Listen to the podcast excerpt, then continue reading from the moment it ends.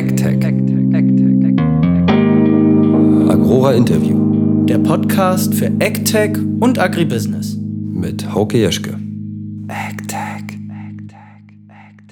Guten Tag und herzlich willkommen. Mir sitzt endlich mal wieder jemand gegenüber und zwar jemand, auf den ich mich ganz besonders gefreut habe, nämlich Maximilian von Löbbecke, Geschäftsführer von 365 FarmNet, ein echter AgTech-Avantgardist. Hallo, Herr von Löbbecke. Guten Morgen. Schön, dass das geklappt hat. Ja, mich Herr von. Löbbecke, stellen Sie sich doch mal kurz vor, falls die Leute Sie noch nicht kennen. Ja, äh, die Frage ist, wie weit ich äh, aus, ausholen soll. Äh, ich glaube, seit, seit sieben, acht Jahren äh, im, im Bereich äh, Landwirtschaft und Digital oder der Kombination von beiden unterwegs. Mein Background äh, war auch schon immer das Thema Technologie und Innovation. Äh, damals im Studium die Verbindung zwischen Maschinenbau und Medizin. Äh, da war ich zwölf Jahre im Fiat-Konzern bzw. Case New Holland, da in verschiedenen ähm, Bereichen und Sektoren der Industrie unterwegs, äh, sprich Produktion, Entwicklung und äh, Vertrieb, Marketing. Schwerpunkt immer so der Ausbau von neuen Märkten oder der Aufbau von äh, Business Units für neue Innovationen. Bin dann raus mit dem Geschäftsführer, mit dem Geschäftspartner nach Kalifornien, haben wir ähm, digital verbunden mit Patentwesen. Äh, Da ging es auch um Innovation und wie kriegen wir eigentlich mit, heute nennt man das künstliche Intelligenz, damals war das äh, Statistical Analysis im Endeffekt genau das gleiche. Wann war das? Das war 2007. Also wirklich da als AI noch nicht, da gab es glaube ich schon mal einen Hollywood-Film, der hieß Ja, AI, genau, aber, genau, genau, genau. Aber der, der, auf dem Schirm, genau, das. Buzzword, das Buzzword haben wir damals noch nicht genutzt, aber im Endeffekt war es technisch genau das gleiche. Also die Ah. neu, neurale Netzwerke äh, anzuwenden für die Identifikation und äh, Qualitätsmessung von Intellectual Property Mhm. und dementsprechend die Einordnung von Innovationen. Und dann haben wir das, diese beiden Unternehmen verkauft und äh, dann ging es eben um die Verbindung zwischen Digital und Landwirtschaft. Und hatten Sie vor Ihrer Tätigkeit bei 365 auch schon was mit der Landwirtschaft zu tun? Oder woher kommt der Bezug zur Land- und Ja, in der Agrarwirtschaft? Familie haben wir seit neun Generationen Landwirtschaft und betreiben noch sechs Betriebe aktiv in Deutschland. Ah ja, okay. Und aber die Tätigkeiten vorher hatten eigentlich keinen agrarwirtschaftlichen Kontext? Nein, nein. Mein Vater ist Landwirt ähm, und war, daher kommt natürlich das eingeimpft in die Muttermilch. Aber, Ja. äh, aber ich hatte jetzt mit der Landwirtschaft als solches, äh, bis auf natürlich die Tätigkeiten bei Case New Holland, nicht direkt was zu tun. Ja, okay. Und äh, privat, woher kommen Sie eigentlich? Wo haben Sie studiert? Ähm, aufgewachsen bin ich in Kronberg bei, äh, bei Frankfurt und äh, studiert habe ich dann in äh, Darmstadt und, und Berlin Ah ja. äh, mit einem großen Teil in Südafrika. Und ähm, ja, und dann ging es direkt ins Ausland nach, nach London nach Italien. Cool. Dann nach Spanien und USA. Und wie kam dieser, wie kam dieser Switch oder dieser Einstieg in die Automobilbranche und dann dieser Switch zu äh, später zur Agrarwirtschaft? Ja, Automobil war natürlich für mich immer spannend als, als Oldtimer-Freak, aber vor allen Dingen hatten die damals ein sehr spannendes Trainee-Programm. Damals ging die Hälfte meiner Freunde ging in die Unternehmensberatung und die andere in, in Trainee-Programme. Das war damals so en vogue, ähm, Mitte, Ende der 90er.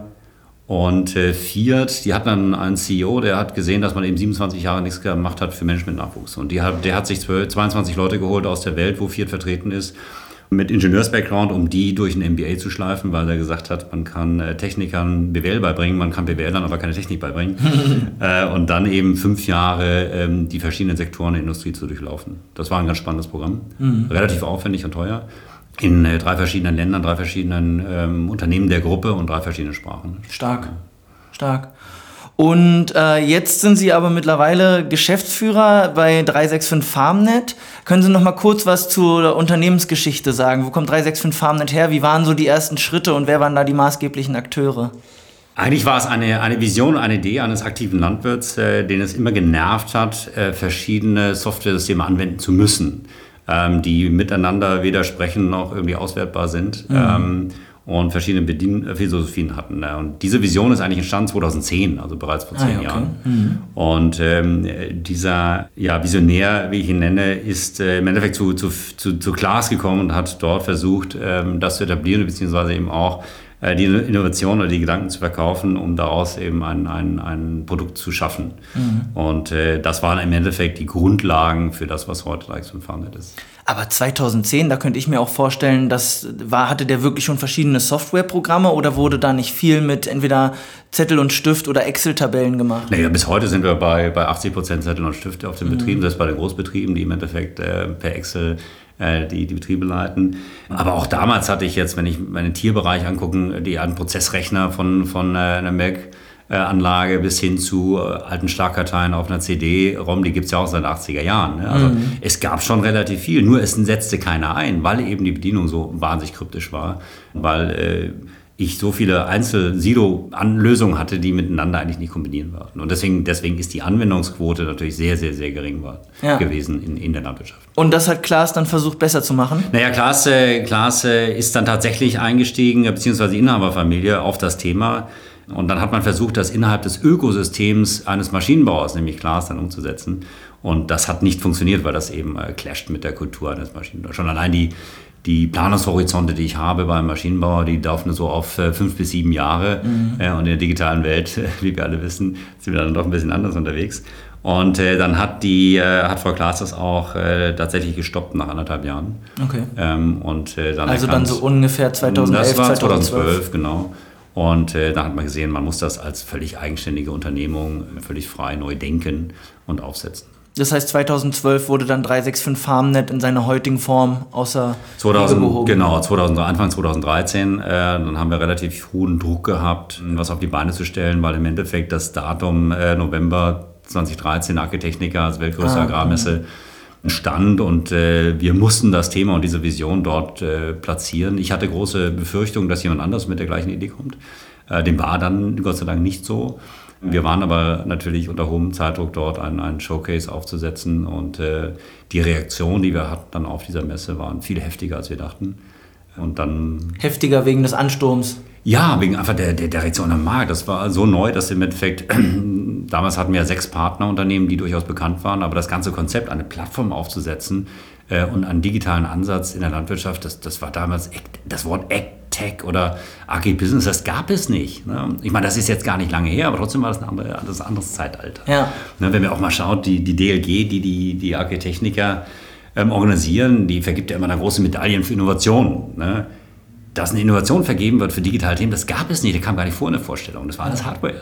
Ja, das, heute gibt es das, aber das war ein großer Kampf, dahin zu kommen. Ja. Deswegen war natürlich die große Verwunderung hinter so einem Stand, der plötzlich riesengroß und bunt war und anders standen schon vor der Eröffnung äh, am, am, Vorabend stundenlang Aussteller um diesen Stand herum. Keiner traute sich da drauf äh, und fragte sich, was, was passiert da eigentlich? Weil die Marke war nicht bekannt. Mich ja. wunderte auch, dass die Presse, mit der wir vorher gesprochen hatten, tatsächlich Stillschweigen äh, gehalten hat über das Thema. Das heißt, wir haben vorher weder von der Marke noch von dem Konzept noch irgendwas announced.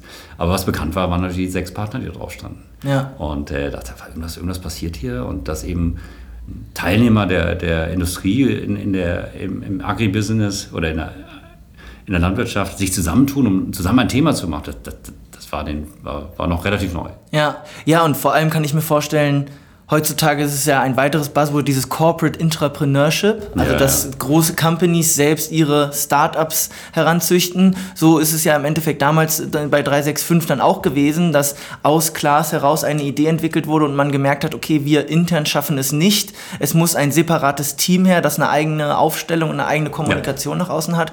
Das ist ja stark, dass man diesen Unternehmergeist überhaupt schon hatte, gerade in so einem Maschinenherstellerunternehmen, da wo die Entwicklungszyklen, wie Sie ja gesagt haben, durch durchaus länger sind. Ne? Also auch nicht so Ja, ich meine, das, äh, das, ist richtig, es ist ein äh, Ansatz. Allerdings ist natürlich Klaas äh, auch bekannt dafür, immer wieder innovative Ansätze auch zu fahren und, und äh, weit zu denken. Und äh, es ist nach wie vor Inhaber geführt und damit ist das Entrepreneurship natürlich noch sehr stark verankert. Das ist anders, als wenn ich in einen Großkonzern gehe, wie der Aktien kotiert ist, wie eine John Deere. Mhm. Obwohl die natürlich auch innovativ sind, klar. Ähm, aber äh, solche sagen wir, unternehmerischen Ansätze eben auch Ausgründung zu machen, ist natürlich in so einem Businessumfeld wie bei Klaas ein bisschen einfacher. Mhm. Okay, das heißt 2013 im November Agritechnica war dann erstmal äh, ja, überwältigt von der Resonanz der potenziellen Nutzer oder überhaupt der Agrarszene. Wie hat sich seitdem dann weiterentwickelt? Ja, der Druck war natürlich hoch, dann mit einem fertigen Produkt auf den Markt zu kommen. Ne? Und äh, das ist ja so, dass man einen Prototypen irgendwo bastelt und dann guckt, dass man äh, was Neues, Gescheites baut. Und äh, da haben wir ziemlich gerödelt. Wir sind dann 2015 mit dem ersten Produkt auf den Markt gekommen damals noch mit ein bisschen anderen Geschäftsmodell, haben das dann nach einem Jahr geändert ähm, zu einem Freemium-Modell, dass ich eben äh, so den Einstieg äh, kostenfrei mache, gerade für die kleinen Betriebe, die einen hohen Bedarf haben. Und dann äh, modular aufgesetzt die, die, die Funktionen, die eben äh, äh, ein Betrieb äh, je nach Ausrichtung dann eben nutzen möchte. Mhm. Und dann ging die, die, die Anzahl der Nutzer relativ steil ab und wir mussten gucken, dass wir das dann auch alles bedienen können. Mhm. Was sind denn für Ihre Nutzer so die maßgeblichen Herausforderungen der nächsten fünf bis zehn Jahre Ihres Erachtens? Naja, eines der ganz großen Themen ist die Politik. Das heißt, die Regularien, die ja heute schon massive Auswirkungen hat. Und wenn ich mir angucke, was in der EU gerade für planwirtschaftliche Ansätze gefahren werden mit äh, Farm to Fork, da geht es darum, äh, die Betriebsmittel massiv einzuschränken. So, und die Regularien haben drei Auswirkungen, die ich sehe. Das eine ist äh, eine starke Auswirkung auf den Ertrag. Die zweite ist äh, eine Auswirkung auf die Kostenstrukturen in den Betrieben. Und das dritte auf die Motivation. Ertrag ist relevant, weil wir kämpfen natürlich mit Weltmarktpreisen. Ähm, nehmen wir mal Beispiel Weizen.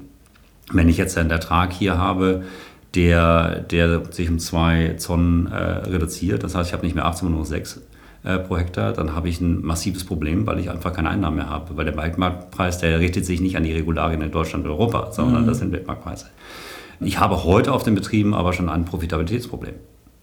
Das heißt, wir, wir sehen ein Bauernsterben sowieso schon und das wird sich natürlich massiv dann äh, intensivieren man redet viel, wir müssen 25 Prozent, das ist ja auch die Forderung der EU, Bio machen. Der Biomarkt nimmt doch heute schon gar nichts mehr ab. Ne, also die, die Biobauern, die ich kenne, die sind heute schon am Straggeln, weil sie im Endeffekt die Preise gar nicht mehr generieren können, die sie brauchen. Sie produzieren die Hälfte wie konventionell, brauchen also doppelte Preise, zahlt halt kein Mensch. Ja, das ist halt eine schreckliche Entwicklung. Das im LEH sind die Bio-Sachen, also es ist eine sehr subjektive Wahrnehmung, aber zwei bis dreimal so teuer wie die konventionell produzierten ähm, Produkte. Aber von diesem Geld kommt halt irgendwie nichts beim Landwirt an. Ne? Da kommt beim Landwirt nichts an. Na gut, äh, er hat, nehmen wir weiterhin das Beispiel Weizen. Er hat ähm, die letzten Jahre schon äh, den Weizen auch ab, abliefern können, nur der Markt nimmt nichts mehr auf an Bio-Weizen. Es wird nicht verarbeitet, es wird nicht abgenommen, weil das immer noch ein Nischenprodukt ist. Ne? Wenn wir mhm hier anschaut, die Debatten, die man hat, auch äh, mit, mit diversen Politikern, alle wollen Bio und dann fragt man mal den Einkaufsleiter von Edeka äh, hier in der Hauptstadt in Berlin, wo natürlich so ein bisschen Bio-Vorzeige ist, der sagt dreieinhalb Prozent. Mhm. Und das sind nicht alle, sondern es sind nur dreieinhalb Prozent. Das heißt 96, x Prozent kaufen eben kein Bio. Ja. Und äh, ich habe natürlich immer noch einen Unterschied zwischen, ähm, ob das jetzt äh, Fleischprodukte sind oder ob das äh, ob das ähm, äh, Sonderkulturen sind wie Gemüse oder, oder Weizen etc. Ne? Und äh, solange das eine Nische ist, kann ich mich als Landwirt da auch einsetzen. Aber wenn das gefordert ist, bis 25 Prozent hochzunehmen, den Markt gibt es gar nicht. Mhm. Ist denn Ihr Eindruck, dass die regulatorischen Herausforderungen vor allem national veranlasst sind oder äh, kommt dann EU-weites gemeinsames Auftreten? Naja, es wird ja viel über die Bande gespielt, was man in der Nation nicht durchbringt. Ne? Und jetzt kommt da die, dieser Ansatz der EU, äh, Farm to Fork, der noch viel weiter geht. Und dann, äh, da bin ich mal gespannt. Ich glaube nicht, dass die französischen Bauern mit ihrer Mentalität das, das, äh, das akzeptieren werden. Das und die fahren natürlich nach Paris und schütten die Gülle dann auf dem Aktuarium. Insofern bin ich mal gespannt, was davon durchsetzbar ist. Aber die Regularien sind natürlich ein EU-Thema, mehr und mehr. Mhm. Äh, in der Schweiz sehen wir ähnliche äh, Themen. Ne? Dann gibt es dann die sogenannte Trinkwasserinitiative. Die geht aber nur darum, Düngemittel und Pflanzenschutz äh, massiv einzuschränken bis zu Null. So, damit kann ich aber keine, mit der, mit der begrenzten Fläche, die wir haben, äh, fehlt mir die Fantasie, wie wir da noch Lebensmittel produzieren. Mhm. Weil der Effekt kann sein nachher, dass wir nur noch Lebensmittel importieren ähm, und dann haben wir gar keine Kontrolle mehr, was damit passiert ist. Ja. Also mit Effekt geht der Schuss nach hinten los. Ja. So, und da müssen wir legen, ähm, wie kann das funktionieren. So, das ist ja, Entschuldigung, wenn ich da kurz einhaken darf, das ist ja auch eine Entwicklung, die nicht unbedingt ähm, zu verfolgen ist, weil wir sind ja schon in energiepolitischen Themen allzu abhängig von anderen Nationen und Rechtssystemen, sage ich mal, als dass wir jetzt das auch noch auf unsere Lebensmittel äh, übertragen sollten. Ne? Ja, das Problem ist, dass diese Debatten äh, sehr kurzfristig gedacht sind. Ne? Und äh, das ist ja auch der, Habeck hat mir mal gesagt. Robert Habeck. Von, von ja, ja, genau, von den Grünen. Ähm, wir erfinden Begriffe, damit wir den Diskurs beenden. Wir erfinden zum Beispiel das Wort Ackergift, weil wir gar keinen Diskurs haben wollen. Wir wollen keine Diskussion. Wir wollen den Diskurs beherrschen mhm. und im Endeffekt unser Thema nach vorne treiben. Das heißt, es geht nicht mehr um eine Auseinandersetzung auf, auf faktenbasierter äh, oder auf Faktenbasis, um eine gute Lösung zu erreichen, mhm. sondern es geht im Endeffekt um Ideologie. Ja. Und damit, damit komme ich nicht sehr weit. Das haben wir, das haben wir in der DDR schon gesehen.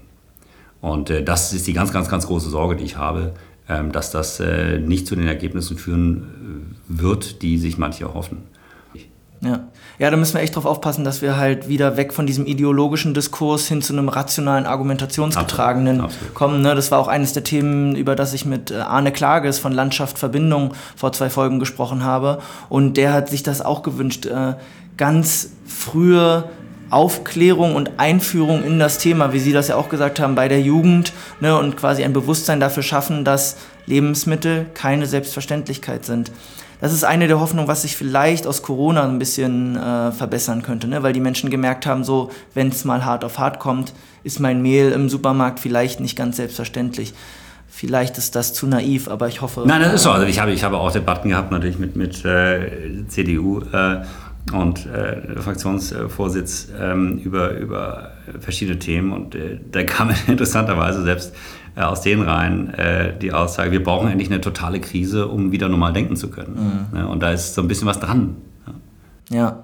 Ja, äh, letzte Woche habe ich einen Vortrag von der Digital von Frau Karin Schnittker von der Hochschule Osnabrück gehört und äh, die hat über Fahrtabhängigkeiten in der Corona-Krise gesagt und hat immer gesagt, okay, es ist leichter, einen Pfad zu, zu verlassen, also eingespielte Routinen aufzubrechen und zu optimieren, wenn man an einer Wegkreuzung steht dann ist es einfach sozusagen den Pfad zu wechseln. Ne? Und ja. an so einer Kreuzung stehen wir gerade. Ja. Okay, äh, jetzt haben wir darüber gesprochen, dass Regulatorik eine unglaubliche Herausforderung sein wird für die Landwirte. Gibt es noch andere Themen, die Sie als äh, erheblich sehen? Ja, wir haben es ja, wir ja eben so ein bisschen angesprochen, das Thema äh, Profitabilität. Ne? Betriebe, die kein Geld mehr verdienen, gehen pleite. Und ähm, wenn ich mir angucke, wie viel Betriebe wir angeboten kriegen, auch ähm, äh, wir betreiben ja Landwirtschaft, ähm, das ist momentan enorm. Und das sind nicht nur kleine Betriebe, das sind inzwischen auch große.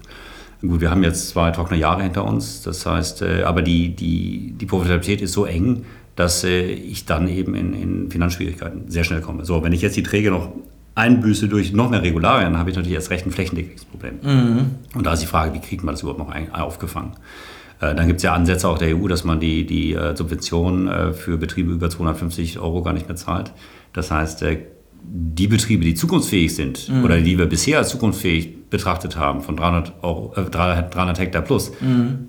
die, die kriegen keine Subvention mehr. Das heißt, die gehen natürlich dann auch in Strukturprobleme, die, die sind massiv. Da bin ich mal gespannt, was da passiert. Gleichzeitig haben wir eine dritte Herausforderung, das sind natürlich die Pachtpreise und die Landpreise, die auch getriggert werden durch die Nullzinspolitik der EZB, mhm. ja, auch wieder ein politisches Thema. Und ähm, ich weiß auch nicht, ob sich das mal ändern wird, denn irgendwo muss das Geld hin. Und das fließt natürlich dann äh, schnell auch in, in, in Land. Und äh, das kommt noch zusätzlich zu den Profitabilitäts-Issues, die dann ein, ein Betrieb äh, entsprechend hat. Ne? Fachkräfte ist immer ein Thema, ähm, logischerweise auch mit äh, der zunehmend komplexen Technik, die ich einsetze. Mhm. Ähm, und das ist so ein bisschen eine Spirale. Ne? Je weniger Fachkräfte ich habe, desto mehr muss ich automatisieren, desto komplizierter wird die Technik, die ich einsetze. Und äh, dann haben wir natürlich nach wie vor äh, sehr, sehr geringe Erzeugerpreise. Ne? Also mhm. ähm, die Abnehmer der, der Feldfrucht, die, die zahlen nicht unbedingt mehr, äh, nur weil der Betrieb dann ein Profitabilitätsproblem hat. Ja. Ja. Und ähm, welche dieser Themen adressieren Sie mit 365 und wie? Naja, es gibt äh, im, im, digitalen Umfeld gibt es ja viele Ansätze und äh, ich glaube, dass äh, die digitalen Lösungen können zwar nicht die generellen Probleme der Landwirtschaft äh, lösen, aber sie können durchaus helfen ähm, und das sind viele Aspekte zu nennen. Das ist ähm, die Ressourcenoptimierung. Wenn ich, durch, äh, wenn ich digital ermitteln kann, was tatsächlich der, der Bedarf der Einzelpflanze ist, dann kann ich entsprechend das Düngemittel oder Pflanzenschutzmittel auch entsprechend äh, applizieren.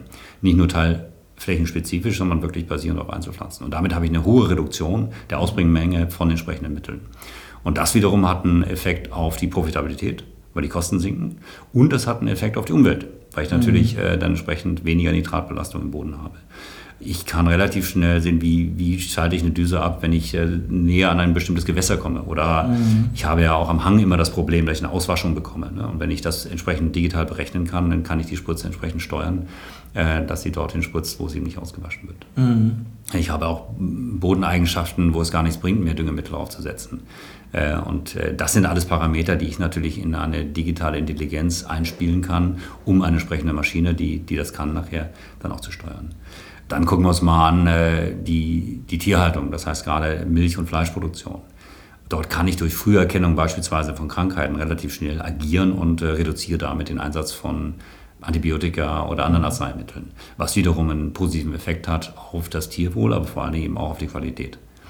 Nächster Punkt ist das Thema Dokumentation und Transparenz. Ich kann ja durch die automatisierte Dokumentation relativ schnell eine Prozessübersicht bekommen über meinen eigenen Produktionsprozess als Landwirt und sehe damit meine Kosten fallen. Das heißt, wenn ich schon keine höheren Preise erzielen kann, kann ich zumindest sehen, wie kriege ich eigentlich einen halben Cent aus dem Salatkopf dann noch raus. Mhm. Ähm, oder wie, wie arbeite ich meine Felder ab, in welcher Sequenz und spare eben nochmal 15 Kilometer Reisenverschleiß etc. Das mhm. sind viele, viele Effekte, die ich damit rausfinde. Bis hin zur Argumentation, wenn ich eine, eine volle Traceability habe auf der, in der Urproduktion auf dem landwirtschaftlichen Betrieb, kriege ich von manchen Abnehmern einen, einen höheren Preis erzielt. Mhm. Ja, wenn Nestle hingeht und sagt, äh, ich will wissen, welches Pflanzenschutzmittel ging in das Grünland, was die Kuh gefressen hat, die die Milch gegeben hat, die ich jetzt gerade abnehme für den Joghurt, äh, dann kann ich damit höhere Preise erzielen. Mhm. Das heißt, es gibt viele, viele Effekte ähm, digitaler Natur, die dem Landwirt helfen, äh, einige seiner Herausforderungen zu lösen. Okay, also wenn ich es richtig verstehe, dann im Endeffekt Digitalisierung des Betriebes, um den Ressourceneinsatz zu analysieren und infolgedessen zu optimieren, idealiter zu reduzieren. Genau, der Betrieb selbst kann ich digitalisieren, weil die, die, die, die Tätigkeiten immer manuell sein werden ähm, und das, äh, die Pflanze wächst auch manuell. Aber äh, ich kann angefangen angefangen von der Dokumentation, kann ich alles aufzeichnen, was ich tue. Und damit habe ich eine Transparenz über meinen Prozess. Und wenn ich eine Transparenz habe, sehe ich, wo habe ich meine Probleme. Das ist mhm. erstmal der erste Einstieg. Dann kann ich hingehen und äh, identifizieren, äh, was ist der Bedarf von der Einzelpflanze, vom Feld, äh, von der Struktur äh, und kann dementsprechend dann agieren. Ja, das, mhm. das, ähm, wir machen das äh, auf Basis von Satellitenfotos, äh, auf Basis von Ertragskartierungen aus dem Drescher, auf Basis von Bodenanalysen, die der Landwirt ja alle vier Jahre machen muss. Und wenn ich diese Daten miteinander verschneide, kriege ich ein sehr, sehr gutes Bild über die Bodenbeschaffenheit äh, und, äh, und äh, die, die, die Bio, Biomasse und das Wachstum der Biomasse und kann entsprechend agieren. Mhm. Und das sind sozusagen die Ansätze, mit denen 365 generell und halt die Digitalisierung dazu beitragen soll, äh, die Betriebs-, das Betriebsmanagement zu vereinfachen und zu optimieren. Und wie sieht das ganz konkret aus? Also der Landwirt meldet sich bei der Sales-Abteilung von 365 und ruft an, ich habe Interesse an eurer Software, an eurem System. Wie kommt der zu dem Produkt? Ja, Kommunikations- und Vertriebskanäle gibt es viele, aber er muss gar nicht mehr anrufen, sondern er geht im Endeffekt auf die Website, meldet sich an, äh, hat eine, eine kostenfreie Demo, kann er, kann er drin klicken, bevor er sich überhaupt anmeldet. Dann äh, registriert er sich, äh, wie, wie vielen Portalen, mhm. ähm, und kann anfangen zu nutzen. Ne? Mhm. Dann kann er seine, seine Betriebsdaten einlesen über Schnittstellen zu, zu seinen Anträgen, ähm, die er sowieso äh, gemacht hat. Das heißt, er muss seine Schläge nicht selber anlegen und kann sie importieren. Äh, dasselbe im Viehbestand ähm, und hat im Endeffekt noch ein, zwei Stunden hat er seinen Betrieb komplett angelegt mit allen Mitarbeitern, Maschinen, ähm, kann dann die Schnittstellen entsprechend organisieren zu seinen Maschinen und kann anfangen zu, zu, zu laufen. Ja, und äh, wenn er das auswählt, kriegt er eine automatische Dokumentation von seinen Maschinen, die dann im Endeffekt aufzeichnen, wenn ich jetzt mal so einen Fendt-Schlepper nehme, äh, der ausgestattet ist mit VarioDoc, oder Tasktalk, der schickt eben die Informationen von allem, was er getan hat, dann in das Portal. Und ich habe eine automatische Verbuchung, wer war wann, wie lange, mit welchem Gespann, auf welchem Schlag und hat welche Kosten produziert. Mhm. Ohne dass ich einen Schlag dazu tue. Und damit kriege ich schon mal eine automatische Aufzeichnung, was passiert eigentlich auf meinem Betrieb. Mhm. Die meisten Betriebe haben keine Übersicht über einen Deckungsbeitrag pro Schlag beispielsweise. Mhm. Manche noch für, pro Feldflucht. Und das kann ich dann entsprechend da alles rausholen. Das heißt, ich weiß genau, mit dem Schlag verdiene ich kein Geld, wenn ich der Weizen anbiete an, anbaue. Also lasse ich doch lieber das äh, brach liegen und, und kümmere mich um andere oder baue was anderes an. Mhm. Und damit kriege ich eine, eine, Übersicht. Je länger ich das betreibe, je, je mehr äh, je mehr Jahre, desto tiefer ist mein Einblick klarerweise. Und das geht ein, dass ich hingehe und sage, ich äh, nutze ein Applikationsmanagement-Tool, äh, das ich aus Satellitendaten mit vier Klicks und 20 äh, Sekunden herausfiltern kann, äh, wo ich genau welches Düngemittel appliziere. Mhm. Das war vorher relativ aufwendig, weil ich einen Berater brauchte, den ganzen Tag rumgebastelt und berechnet habe. Äh, das geht heute mit vier Klicks. Mhm. Das ist halt stark, ne? wenn man halt merkt, dass Sachen auf einmal wirklich schneller gehen. Also weil es ist ja durchaus umstritten, inwiefern die Digitalisierung zu einer Kostensenkung beiträgt. Ne? Herr Horsch äh, gibt da immer ganz kritische Töne an und hat gesagt, bisher hat Digitalisierung immer nur zu Mehrkosten geführt. Ähm, deshalb auch meine Frage, Sie haben die Profitabilität der Betriebe schon angesprochen. Ähm, es ist ja durchaus die Folge des Strukturwandels diese Entwicklung zu größeren Betrieben. Was ist denn der Standardbetrieb oder der Standardkunde von 365 FarmNet? Naja, wir haben, wir, wir lösen oder glauben, verschiedene Fragestellungen lösen zu können. Und das eine ist die, die Erfüllung der Dokumentationspflicht. Und die Auflagen sind ähm, so kompliziert geworden, gerade auch im Düngebereich, dass ich die im Stiftenzettel eigentlich nicht mehr hinkriege. Und das betrifft jeden Betrieb, auch den 50 Hektar Betrieb. Das heißt, wir haben eine Kundenspanne von unter 50 Hektar bis weit über 10.000. Ähm, die Fragestellungen sind ein bisschen unterschiedlich. Und äh, so ein, so ein 400.000 Hektar Betrieb aus Russland hat natürlich eine andere Fragestellung. Der will wissen, ähm, wer klaut mein Traktor und wer klaut mein Diesel. Äh, dem ist eigentlich völlig egal, wie effizient der, der, der Hektar ist. Dem ist auch völlig egal, äh, welche Dünger er rausbringt, weil er hat keine Regularien. Und dementsprechend breit ist auch äh, die Anwendungsmöglichkeit von, äh, von der Software. Also ich glaube, der Durchschnittsbetrieb, den wir haben, der liegt so ungefähr bei 300 Hektar. Ungefähr bei 300. Und das ist der deutsche Durchschnittsbetrieb? Nee, insgesamt. Also Okay, okay. Äh, ungefähr die Hälfte unserer Kunden kommen aus Deutschland. Okay, und wo kommen die anderen her? Ähm, Schwerpunkt ähm, Polen, ähm, Frankreich, aber wir haben, wir haben Kunden aus 23 Ländern. Okay. Aber tendenziell größere Betriebe höre ich jetzt schon raus. Also so weiter mal östlich man geht, desto größer werden ja auch die Flächen. Desto größer werden die Flächen, das ist richtig. Aber wie gesagt, die Hälfte, der Hälfte Betriebe aus Deutschland. Ähm, dementsprechend, wir sind ja, auch wenn ich nach Schleswig-Holstein gehe oder nach, nach Bayern, da sind wir relativ klein, äh, klein strukturiert. Äh, und auch da haben wir eine gute Durchdringung. Okay. Und inhaltlich, das sind Ackerbaubetriebe, aber auch Tierhaltung, wie Sie Wir sind ja, wir haben ja zwei Schwerpunkte. Das eine ist das Thema ähm, äh, Milch und Herde und das andere ist das Thema Ackerbau. Ja. Also wir sind nicht im Sonderkulturenbereich unterwegs. Okay. Okay. Obwohl wir viele Kunden haben, die äh, tatsächlich Weinbaubetriebe sind und äh, dementsprechend ähm, also größere, die dann äh, die, die Ackerschlagsdatei anwenden, tatsächlich Ah ja, auf, okay. auf den Weinbau. Ja. Ah, Genau. Und da eben auch gerade tracen wollen, wer macht was, wie, wo, genau. Mhm. genau. Und gibt es eine Tendenz in alterstechnisch der Betriebsleitung oder des Inhabers des äh, Geschäfts? Also kann man sagen, dass jüngere Leute digital affiner sind und größere Offenheit haben gegenüber Produkten wie Ich stand, 365? heute, ich, stand, ich stand im November auf der Messe und dann kam einer, der war 82, zeigte mir sein Handy und zeigte die Applikationen und die Apps von, von 365. Also Cool. wir haben natürlich einen Zuspruch, hohen Zuspruch bei Jüngeren, die das in die Betriebe reinbringt. Mhm. Äh, das ist so, aber ich kann das gar nicht so festmachen. Ich glaube, die, die, die größte Delle haben wir tatsächlich zwischen 35 und 45. Ah, okay. Also, Eine Delle da unten. Ne? Ja, also, ja, okay. ähm, aber wir haben viele, die, die, ähm, Ende 50, Anfang 60, Mitte, Mitte 60 sind, die das, äh, die das intensiv nutzen. Also das Ja. ist ganz, ganz spannend zu sehen. ja, ja, ja. Ja, das war bei uns auch ganz schön. Ich glaube, der erste, das erste Unternehmen, was wir angebordet haben, da ist der Inhaber auch irgendwie Ende 60 Mhm. oder sowas. Das war dann einfach alles ein bisschen länger gedauert, aber der fand es super, ja. Also Ja, äh, ja. ganz Offenheit. Und ich glaube, also ich finde, da freut man sich fast noch mehr, wenn man merkt, dass man, dass die Leute auch in dem etwas gehobenen Alter noch diese Offenheit und diese Passion entwickeln können. Ne, Meine Mutter, meine Mutter ist vor zweieinhalb Jahren eingestiegen in, in das Thema Apple und digital. Äh, vor, vor zwei Jahren, sie waren 81. Themen. Ja, stark. Ich bin vom Stuhl gefallen. Also, das geht. Ja, ja, sehr gut, cool. Ähm, okay, das heißt, wir haben Betriebe, die entweder also so- sowohl ähm, Tierhaltung als auch Ackerbau, Durchschnitt ungefähr 300 Tonnen, äh, Hälfte in Deutschland, aber insgesamt 23 Länder. Und diese Betriebe, wenn sie dann ähm, sich bei 365 registriert haben und vielleicht das ähm, Free-Modell genommen haben, testen das erstmal, finden das gut und buchen sich dann weitere Module dazu. Wie läuft das ungefähr? Das äh, kann man sich vorstellen wie so ein Autokonfigurator. Ne? Ich kann Okay. kann ins Internet reingehen und dann habe ich irgendwie ein Chassis, das ist kostenfrei, aber wenn ich einen Ledersitz oder breite Reifen und ein Schiebedach haben will, dann muss ich da entsprechend für bezahlen.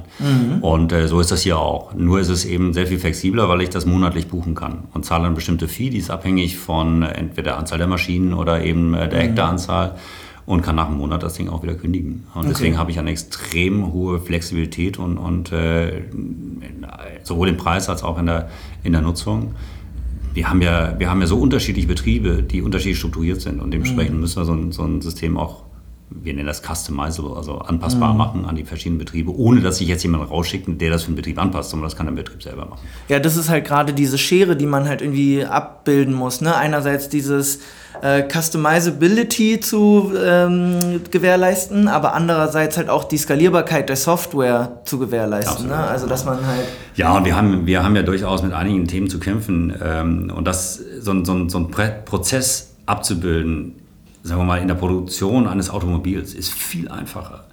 Weil wir hier in der Landwirtschaft zu kämpfen haben mit Krankheiten, mit Resistenzen, äh, mit Bodenbeschaffenheiten, äh, mit Tierverhalten. Das sind viele Dinge mit Wetter, die ich nicht vorhersagen kann. Ja, Die kann ich nur aus verschiedenen äh, Analysen, Statistiken über viele, viele, viele Jahre dann auch zusammenbringen. Und äh, von daher ist es immer mal schwierig zu versprechen, was ist jetzt, ähm, das machen die Amerikaner ja immer ganz gerne, du kriegst so und so viel mehr Bushels pro, pro Acre, das heißt mehr Ertrag, wenn du das und das anwendest. Das ist in meinen Augen total unseriös, weil du brauchst im Endeffekt erstmal 25 Jahre verschiedene saisonale äh, Schwankungen, die du durchlaufen musst, äh, um zu beweisen, dass das so ist. Mhm. Und äh, wir haben ja in den ganzen äh, Digital-Hypes immer wieder die sogenannte Hype Curve. Ne? Das heißt, wir haben eine riesen Erwartung, die, die, Kurve geht nach oben, dann kommt die Ernüchterung, die Kurve mhm. knallt nach unten und dann äh, setzt sich dann das durch, was das nachher ähm, Und äh, ich bin jedes Jahr nach wie vor im, im Valley und äh, letztes Jahr hatten wir intensiv die Diskussion auch in, im Bereich äh, Landwirtschaft und, und digital, dass eben diese, diese Disappointment, die Ernüchterung da massiv zuschlägt, weil eben diese ganzen Versprechungen, die diese Startups gegeben haben, dann nicht eintreffen. Ja. Und deswegen, wir machen solche Versprechungen gar nicht. Wir sagen einfach, äh, sieh zu, dass du ähm, deine Auflagen erfüllen kannst äh, mit so einer Software und transparent bekommst in deinen Prozess mhm. und damit eben Kostenfallen selber identifizierst. Wir ja. machen aber keine Versprechungen, dass du so und so viel so, und was wir eben auch machen, das Thema Vernetzung. Das heißt, wie kriege ich, so eine Software macht ja nur dann Sinn, wenn ich meinen kompletten Maschinenpark digital abbilden kann. Die meisten Maschinen, die ich habe, sind aber gar nicht so neu, dass sie digital überhaupt senden. Ne? Mhm. Das Durchschnittsalter vom Traktor, ich glaube in Deutschland oder vom Equipment sind über 20 Jahre. Ja, okay. So, und deswegen äh, haben wir auch diese Sensoren, äh, die Active Boxen, wie wir sie nennen, ähm, dass wir jede Maschine digital ausstatten können für kleine, kleines Geld und sehr, sehr einfach. Ich klebe einfach eine Box dran äh, und linke sie mit äh, einer, einer smarten äh, Applikation auf dem, auf dem Smartphone äh, und kriege damit äh, den ganzen Prozess abgebildet. Das heißt, damit weiß ich tatsächlich, wer ist eigentlich mit einem MB-Truck und einer uralten Spritze von 1982 wie lange auf dem Feld gewesen. Ja. Und kann das digital automatisiert abbilden. Ja, stark. Und erst dann macht das auch Sinn, weil es macht nicht Sinn, wenn ich äh, zweimal zwei Schlepper habe, die im Endeffekt Daten senden und der Rest nicht. Mhm. Weil dann, dann ist es so lückenvoll, was ich aufzeichne, dass es mir keinen Mehrwert bringt in der mhm. Auswertung. Und okay, nochmal zurück zu diesen Modulen. Die Betriebe mieten oder buchen sich dann auf 365 FarmNet diese Einzelmodule dazu. Können Sie uns mal so ein, ich sag mal, Ihr, Ihren, Ihren, ähm, Ihren bestverkauftes Modul quasi äh, erklären? Also wie läuft das ungefähr? Registriert sich der User dann dort nochmal? Und was kostet so ein Modul ungefähr pro Monat? Also die Kosten sind sehr, sehr unterschiedlich. Das kommt darauf an, ähm, wie viel Mehrwert da drin ist. Das kann sein pro, pro, pro Hektar und Monat 10 Cent äh, bis hin zu einem Euro oder ne? so. Ähm, wir versuchen nie über einen Euro zu kommen pro Hektar. Ähm, das hängt aber auch sehr von der Betriebsgröße ab. Ne? Ein 1000 Hektar Betrieb zahlt pro Hektar natürlich sehr viel weniger als ein 50 Hektar Butte, damit das für beide attraktiv bleibt. Ein, ein, ähm, ein sehr erfolgreiches Modul ist beispielsweise, wir nennen das Crop View. Das ist im mhm. Endeffekt eine Satellitenapplikation, ähm, wo ich sehe, wie meine Biomasse wächst und kann daraus ähm, relativ schnell Applikationskarten erstellen.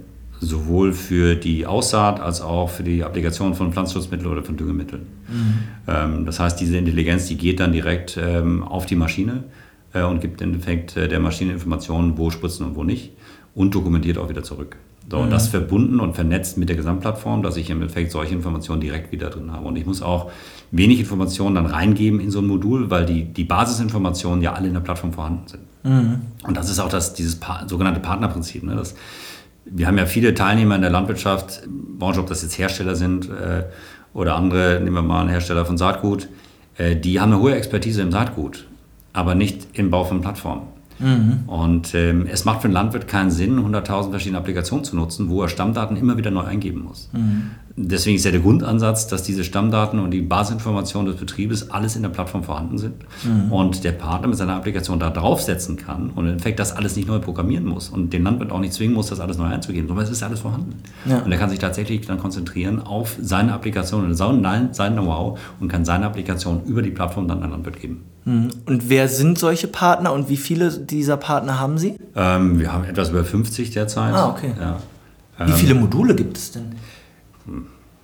Muss ich nachschauen. Okay. Ja. Aber wir haben natürlich viele. Mehr als 50 selbst, offensichtlich. Selbst gebaut. Naja, ähm, wir haben durchaus die Erfahrung gemacht mit den Partnern, dass viele zwar seit 100 Jahren ein Know-how haben, das aber noch nicht umgesetzt haben in eine digitale Applikation. Mhm. Das heißt, es ist ein langer Weg, diese zu entwickeln und entsprechend äh, auch zur Verfügung zu stellen. Das heißt, viele, viele befinden sich noch in der Entwicklungsphase. Mhm. Und es sind auch viele Dinge, gerade am Anfang, die wir selber programmieren mussten, was wir eigentlich nie vorhatten. Mhm. Sondern wir wollten uns eigentlich auf die Basis konzentrieren und die Vernetzung. Ähm, aber viele Fachapplikationen müssen wir selber bauen, weil eben die Partner nicht so weit sind. Ja.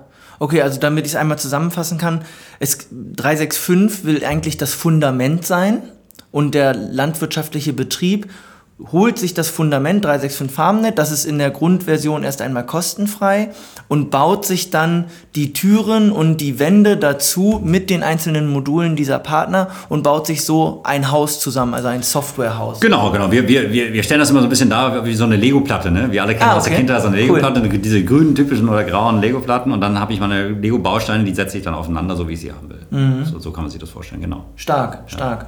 Und das Ziel ist, den Unternehmen, also den landwirtschaftlichen Unternehmen, dabei zu helfen, regulatorische Voraussetzungen besser zu erfüllen, mit weniger Zeitaufwand und die, äh, den Ressourceneinsatz quasi zu optimieren und infolgedessen zur Profitabilität beizutragen. Genau. Habe ich das richtig verstanden? Genau, genau. Und äh, das hat natürlich die diverse Neben bis hin zu den Nebeneffekten ähm, Tierwohl. Äh, Einhaltung eben äh, durch Früherkennung von Krankheiten beispielsweise, was ich vorhin sagte, oder eben äh, die entsprechenden Umwelteffekte dadurch, dass ich eben weniger, Ressourcen einsetze. Mhm. Wie ist denn da so Ihre Wahrnehmung gerade mit den roten Gebieten und sowas? Äh, bieten Sie da Lösungen an, mit denen die Landwirte da. Naja, im Endeffekt geht es ja immer wieder auf das Thema Dokumentation. Wenn ich keine klare Dokumentation habe, kann ich nicht agieren. ne? Und, und äh, bei Biobetrieben und bei roten Gebieten umso mehr muss ich genau dokumentieren, was habe ich wie, wo, wie gemacht, um überhaupt Entscheidungen treffen zu können oder nachweisen zu können, was ich getan habe oder nicht. Deswegen es kommt immer wieder zurück zum Thema Basisdokumentation.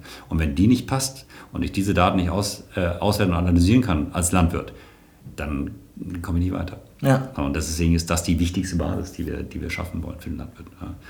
Die ersten, die ersten äh, Mitarbeiter, die ich rekrutiert habe, waren alle Landwirte, weil ich natürlich äh, sehen musste, wie, wie, wie können wir tatsächlich die Probleme verstehen und auch umsetzen. Und nach wie vor sind über 30 Prozent der Mitarbeiter bei 30, 15 Landwirte, die selber teilweise eben zu Hause noch aktiv Landwirtschaft betreiben und entsprechend vernetzt sind.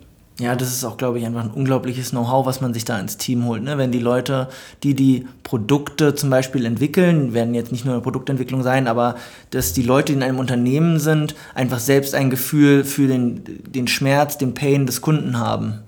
Das ist, einmal ist das Know-how genau, zum anderen ist es aber auch die Glaubwürdigkeit und das Commitment, ne, weil wir natürlich äh, aus Sicht der, der Landwirtschaft gucken und äh, auch wenn es darum geht, äh, Datenschutz oder wer, wer hat eigentlich Zugriff auf die Daten, ne, da sind wir, äh, wir stehen uns teilweise selbst im Weg, weil wir eben sehr, sehr, sehr restriktiv sind in, in, in den Bereichen. Weil wir, wir nichts tun, was wir wir, wir nutzen das ja auch auf unseren Betrieben teilweise selber. Ja. Und äh, wollen natürlich sehen, dass wir da, da entsprechend konform sind. So, so ist eben auch dieser, die Konfiguration aufgesetzt. Das heißt, jede Applikation, die ich mir auswähle als Landwirt in dem Konfigurator, sagt mir nochmal, welche Daten ausgetauscht werden. Dass ich dann eben zustimme, ja, äh, der Anbieter von dieser Applikation, wenn es eben ein Partner ist, bekommt dann bestimmte Daten natürlich auch zu sehen. Und wenn ich das nicht will, dann, dann muss ich das nicht, aber dann kann ich natürlich die Applikation nicht nutzen. Äh, noch ein anderes Thema. Sie waren ja mit 365 FarmNet eines der ersten Unternehmen, was man so in die Riege AgTechs einordnen kann, obwohl es den Begriff damals noch gar nicht gab. Jetzt mittlerweile hat sich ja ein richtiges Ökosystem von Agrarunternehmen ähm, gebildet, die sich als AgTech oder Agribusiness zugehörig positionieren. Wie ist da so Ihre Wahrnehmung? Was, welche, welche Herausforderungen können diese Startups helfen zu bewältigen? Ja, wir haben ja vorhin ein bisschen gesprochen über, über was die digitale Welt eigentlich lösen kann. Äh, Und das sind im Endeffekt die.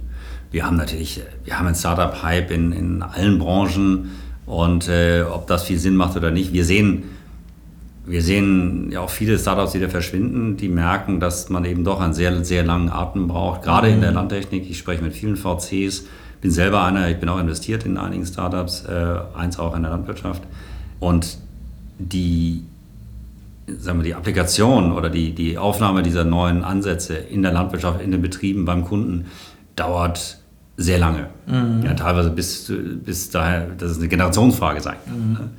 Insofern brauche ich einen sehr, sehr langen Atem. Also wenn ich hier innerhalb von zwei, drei Jahren äh, versuche, den, den großen Erfolg äh, zu erhaschen, das wird nicht funktionieren. Ja. Und das merken viele, sie merken auch den massiven Investitionsbedarf.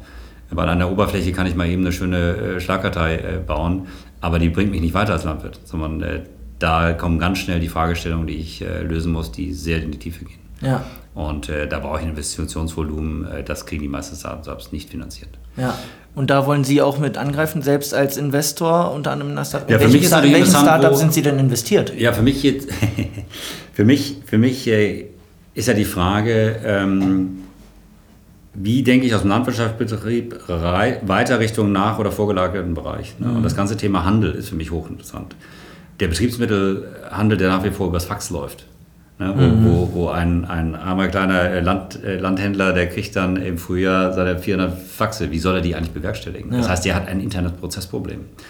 Ähm, und eigentlich kann man, das lernen wir von, von Amazon, sowas mit zwei Klicks machen. Das heißt, wie kriege ich eigentlich aus einer Planungssoftware, die ich nutze für die Prozessplanung auf dem Betrieb, äh, mit zwei Klicks eigentlich äh, meine Bestellung ausgelöst. Mhm. Denn die Software weiß ja eigentlich, was ich brauche. Sie kennt den Boden, sie kennt mein Lager, sie kennt die Erfolge, die ich hatte mit bestimmten Betriebsmitteln im letzten Jahr.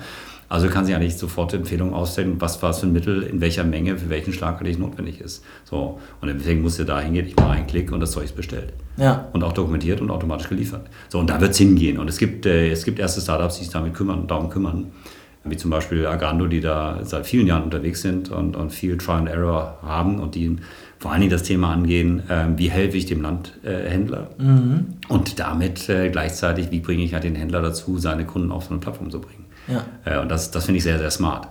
Ja, und die Verkopplung dann von Agrando mit 3.5, das, das wird ein rundes Bild. Und auf der Abnehmerseite genauso. Ja, da gibt es dann, äh, gibt's dann welche wie ihr selbst äh, mit Agora. Na, wie wie kriege ich eigentlich aus einem Betriebsmanagementsystem mhm. wie 365 die Information, was werde ich ernten, in welcher Qualität, in welcher Menge und wovon und wie kann ich Termingeschäfte schon vorab abbilden, mhm. so automatisiert, dass der Landwirt das Zeug gar nicht eingeben muss, sondern das ist durch die Kopplung der verschiedenen Plattformen automatisch gesetzt. Ja. Und das sind zwei Bereiche, die ich extrem spannend finde. Und ich glaube, da ist auch Musik drin. Hm. Jetzt haben Sie Agrando und Agrora genannt. Ich weiß, dass Sie bei uns nicht investiert sind. Deswegen habe ich jetzt geschlussfolgert, dass es Agrando ist. Crops und wie heißt. Ne? Es gibt ja, es gibt ja sehr viele. Ja, okay. Nee, ist doch gut. Also offensichtlich kann ich Ihnen nicht entlocken, in welchen Startups Sie investiert Nein. sind. ich versuche es jetzt nicht noch ein drittes Mal. ähm, nee, ist doch gut. Aber ähm, ja, finde ich spannend. Also das, und das ist, was Sie angesprochen haben, ist, glaube ich, auch der Schlüssel zum Erfolg, dass wir halt anfangen, die komplette Kette abzubilden. Ne? Also nicht, dass nicht mehr nur jeder sein Inseldasein pflegt, sondern dass wir es irgendwie versuchen, dieses ja, mittlerweile ist ja auch schon als Buzzword verbraucht, aber dieses Farm to Fork digital abzubilden, ne? dass halt im besten Fall irgendwann mal der Verbraucher weiß, auf welchem Acker wurde das Mehl für dieses Brot äh, produziert oder das Getreide für das Mehl dieses Brots produziert und was wurde da an Betriebsmitteln eingesetzt. Ja, das Problem, das ist ja sehr theoretisch und von NGOs gepusht. Der, der, der Verbraucher, der interessiert das überhaupt nicht. Also ja, hab, meinen Sie? Ja, ich habe diverse Gespräche geführt mit äh, Unternehmen, die es umgesetzt haben, auch ähm, ist eins die, die einen extremen Aufwand betrieben haben, den Produktionsprozess in den Fabriken umzustellen, damit ich tatsächlich über einen QR-Code am äh, Marmeladenglas sehen kann, ähm, wo kommt eigentlich die Erdbeere her. Mhm. Genutzt hat das niemand. Nein. Und die haben den ganzen Prozess wieder rückabgewickelt, weil es viel zu teuer ist. Und es gibt keine Nachfrage dazu. Mhm. Das ist ja auch die Diskussion, die wir immer haben im GS1 und mit den LEHs. Ja, wir wollen uns differenzieren, weil wir dann genau äh, mit großen Screens über dem Gemüse oder dem, dem Obst dann abbilden können, wo kommt das Zeug her. Es gibt dafür keine Zahlungsbereitschaft. Weder beim Konsumenten, noch beim LEH, mhm. noch nachher beim Erzeuger. So, und solange es keine, keinen Bedarf gibt, ist das alles eine schöne Theorie, aber es bringt uns eigentlich nicht nach vorne. Mhm. Deswegen glaube ich nicht, dass das der große Heiligral ist. Ein Freund von mir, der produziert diese Aufbackpizzen und der hat da diese Schinkenwürfel drauf. Ja, okay. Der sagt mir, ein Schinkenwürfel besteht aus 83 Schweinen. Ey. Das alles zusammengemixt kommt von irgendwo. Ja. Die Traceability kannst du vergessen in dem Bereich. Geht ja. nicht. Ja. Oder du musst die Produktionsprozesse so umstellen, dass es nachher zu, zu, äh, zu Kosten kommt, die, die keiner bezahlt. Und wir haben nach wie vor einen Weltmarkt, habe ich vorhin angesprochen, ja, auch, im, auch im Bereich von Aufbackpizzen. Da kommen die halt aus USA ja. Ja, und nicht mehr aus. So. Oder du musst halt so machen wie in der Schweiz. Ne? Die Schweiz lockt sich komplett ein. Du kannst kein Fleisch importieren in die Schweiz. Ja, und äh, ein, ein Stück äh, Rinderfilet kostet eben 120 Euro. Also ein Kilo. Das ist dann in der Schweiz produziert. Der Markt ist aber zu. So, wenn ich aber offene Grenzen habe, dann muss ich mir überlegen, das ist ein Weltpreis und wie kann ich dagegen konkurrieren? Ja. Das ist immer, immer wieder die gleiche Thematik, die wir dabei haben. Ja, genau. Und ähm, was wäre so Ihr Appell an die Startup-Szene? Also wie sie sich quasi aufzustellen hat, um attraktiver zu werden für zum Beispiel Investitionen, um infolgedessen die Innovationszyklen noch besser zu beschleunigen? Also das Wichtigste ist, und das sehen wir immer wieder beim Ende von unseren Technologiezyklen, ähm, und das sehen wir auch im Valley, wenn wir in einer Phase sind, wo wir Technologien haben und händeringend ein Problem lösen, äh, suchen, dann sind wir falsch unterwegs. Mhm. Und äh, wir werden viel angesprochen, also auch als, als 365 von IBM, von SAP, die immer wieder kommen und ey, wir haben so geile technische Lösungen, Blockchain, bla bla bla, äh, Drohnen und wie es da heißt. Ihr habt doch bestimmt ein, ein, Problem, was wir damit lösen können. Mhm. So, und so kann ich nicht erfolgreich werden, sondern ich muss sehen, habe ich tatsächlich ein Problem und ist das so groß, dass ich es lösen kann und wie kann ich es lösen. Wir müssen auch uns davon verabschieden, dass wir glauben, dass wir das Verhalten des Landwirts ändern können. Oder jeden anderes Kunden in anderen Bereichen. Mhm. Also wir müssen Software schreiben, die den Prozess oder die Denkensweise des, des Handelns des Landwirts oder die Gewohnheiten abbilden. Mhm. Eine Gewohnheit zu ändern bedarf eine neunmal bessere Lösung als die, die der Landwirt kennt. Es mhm. gibt viele Lösungen, auch in der Software, die wir täglich nutzen, Microsoft, SAP, die viel besser sind als Microsoft. Aber wir sind daran gewöhnt. Wir haben gar keinen Bock, uns umzugewöhnen. Machen wir auch nicht. Und deswegen ist es nicht erfolgreich. Das heißt, es geht nicht darum, ob eine Lösung ein bisschen besser ist, sondern sie muss tatsächlich ein eklatantes Problem lösen, was anders nicht lösbar ist. Nur dann bin ich erfolgreich. Okay. So, und da gibt es natürlich so viele, die das schon versucht haben, aus, ausprobiert haben. Und wir lernen daraus und im Endeffekt müssen wir uns davon verabschieden, ähm, ja, Lösungen über Dinge zu stülpen, die kein Problem sind. Okay, also Ihr Appell eigentlich Kundenorientierung, auf, Fokussierung auf das Problem der Kunden und nicht so sehr die Produktorientierung. Ja, mein, mein, mein Steckenpferd und die vielen Diskussionen und Vorträge, die ich halte, sind vor allem ein Thema Clash der Ökosysteme. Das heißt, wie kann eigentlich traditionelle Industrie, egal ob das jetzt im Landwirtschaftssektor, also Landtechnik ist oder was anderes, wie können, wie können sie neue Geschäftsmodelle aufbauen? Ähm, und da haben wir immer das Thema, oder das große kulturelle Problem, wie ändere ich meinen Blickwinkel um 180 Grad, weg vom eigenen Produkt, vom eigenen Unternehmen hin zu meinem Kunden. Ich selber habe als Maschinenbauer damals gelernt, äh, wenn ich ein perfektes Produkt baue, bin ich erfolgreich. Aber das stimmt nicht mehr, sondern ich muss verstehen, in welchem Umfeld das Produkt eingesetzt wird. Nur dann bin ich erfolgreich. Mhm. Das ist so ein bisschen wie, äh, ich kann einen Fußballspieler nehmen und ihn perfekt trainieren. Damit kriege ich kein gutes Fußballspiel. Mhm. So, ich überlege, wie, ist ein, wie funktioniert ein Fußballspiel? Und dann muss ich überlegen, was agiert. Ne? Ähm, da ist vielleicht die, die, die, das, der Trainingszustand des Einzelspielers überhaupt gar nicht so wichtig, sondern wichtig ist das Zusammenspiel zwischen den verschiedenen. Und das ist die Vernetzung zwischen den Spielern. Ja. Und wir denken das nochmal ein Stückchen weiter. Es geht nicht nur um die Vernetzung der Spieler unter sich, sondern die Vernetzung der Spieler mit dem äh, Tierarzt, wollte ich schon sagen, mit, mit, dem, mit dem Trainer, ne? mit, dem, äh, mit, dem, mit dem Arzt, mit dem Stadion, mit den Medien, mit den Fans. Mhm. Und dann hast du ein rundes Bild. Das ist ein und, schönes Bild. So, und so musst du denken. Ne? Du musst überlegen, was, was ist das, was deinen Kunden erfolgreich macht? Und wenn du es schaffst, deinen Kunden erfolgreich zu machen, bist du selber auch erfolgreich, sonst nicht. Ja. Na, sonst versuchst du irgendwas zu bauen, was du geil findest und versuchst ihn zu überzeugen. Und das ist auch in der Landtechnik genauso. Ne? Ähm, ich brauche keinen noch effizienteren Mähdrescher oder Traktor, wenn ich weiß, dass ich weniger ernten werde weil die Erträge runtergehen, weil ich weniger Düngemittel und Pflanzenschutzmittel verkaufen kann. Mhm. Oder ich habe natürlich als Chemiehersteller ein Riesenproblem, wenn Regularien kommen, dass 50% weniger Pflanzenschutzmittel einsetzbar sind. Das heißt, ich verkaufe faktisch 50% weniger meiner Produktion. Mhm. Das heißt, ich brauche ein neues Geschäftsmodell. Wie heißt denn das Geschäftsmodell? Und dann überlege ich mir, was ist eigentlich das Ziel des Landwirts? Das Ziel des Landwirts ist nicht, an, eine Maschine zu betreiben. Der Landwirt will eine geile Ernte. Punkt. Und der Erste, der um die Ecke kommt und sagt, ich sorge dafür, dass du eine perfekte Ernte hast. Egal welche Maschine ich einsetze und wie und wann. Und wenn ich äh, eine Woche zu spät komme nach der Milchreife vom Weizen, dann habe ich eine Versicherung dafür. Aber ich garantiere dir so und so viel ähm, Tonnage pro Hektar. Dann sagt der Landwirt, geil, mache ich. So, die Frage, wer, wer kann sich so ein Geschäftsmodell erlauben? Das heißt, wer ist soweit zu verstehen, was ich überhaupt für ein Modell anbieten kann, zu welchem Preis, ohne dass ich mhm. hinunterfalle? Ja. Also ich finde den Ansatz sehr gut, sodass es halt auf der Einzelunternehmensebene stärkerer Problemfokus statt Produktfokus und halt dann gleichzeitig im großen Ganzen die Kommunikation zwischen den einzelnen, ja ich sag's jetzt mal bewusst Stakeholdern, ne? also die Kommunikation des Landwirts und seines Betriebs intern, aber auch extern, sowohl unternehmensintern als auch externe. Genau, ich muss mir überlegen, dass das muss jeder der Player in, in, in, äh, in der Industrie, ähm, welchen Teil eines Gesamtlösungssystems Lösungssystem zu einem Kunden will ich spielen. Mhm. Weil ich glaube nicht, dass es einer schafft, alles zu lösen. Mhm. Gerade in so einer komplexen Prozesskette wie, wie in der Landwirtschaft. Da haben wir unheimlich viele verschiedene Player. Ob das die Hersteller sind von Betriebsmitteln, ob es die Hersteller von Maschinen sind, mit ZRP.